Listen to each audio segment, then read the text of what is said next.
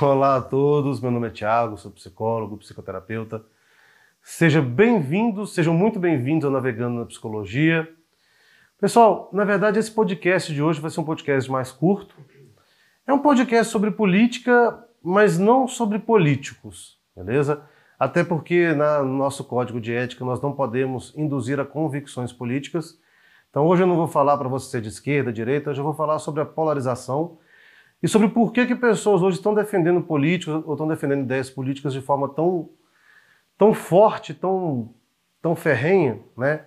Porque na verdade hoje é muito mais fácil a gente defender ideias políticas e colocar a nossa esperança em alguém, em algum político, em alguém maior que nós, do que nos ver como próprios reagentes e próprios responsáveis pela nossa própria vida. Né?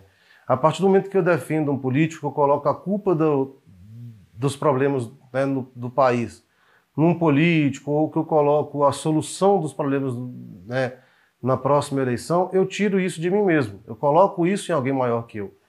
E sempre foi do ser humano tentar colocar esperança em alguém maior que ele, né? ou sempre foi do ser humano jogar a responsabilidade em outra pessoa.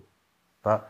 E agora, com essa questão da internet, com a polarização e com a internet ter dado voz para muita gente, é, tem uma diferença muito grande entre você poder dizer algo e você ter condições de falar algo sobre algum assunto.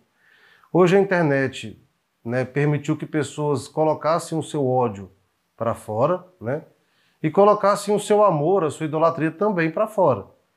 Então é o seguinte: enquanto você está idolatrando ou odiando um político, o que, que você tem feito pela sua vida? Você tem procurado estudar? Tem procurado se aperfeiçoar em alguma habilidade, tem procurado cuidar das suas relações afetivas e sociais.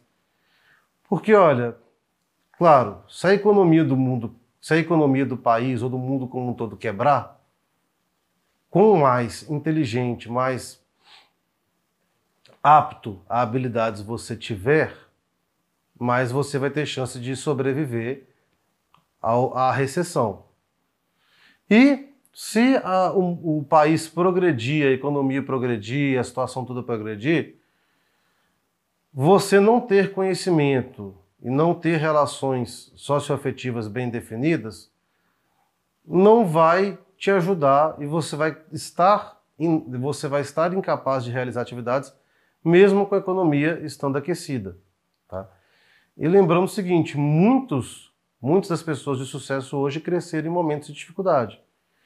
Então vamos parar de tentar colocar nossas esperanças em políticos e em pessoas que em situações que estão fora do nosso controle, para colocar nossas esperanças, nossas ideias em nós mesmos.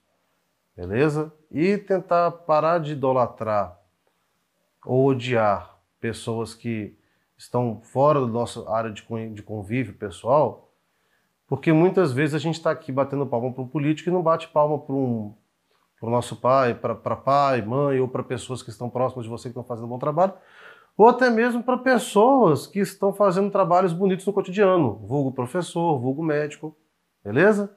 Valeu, gente, muito obrigado por estarem aqui. Até o próximo podcast. Abraço a todos.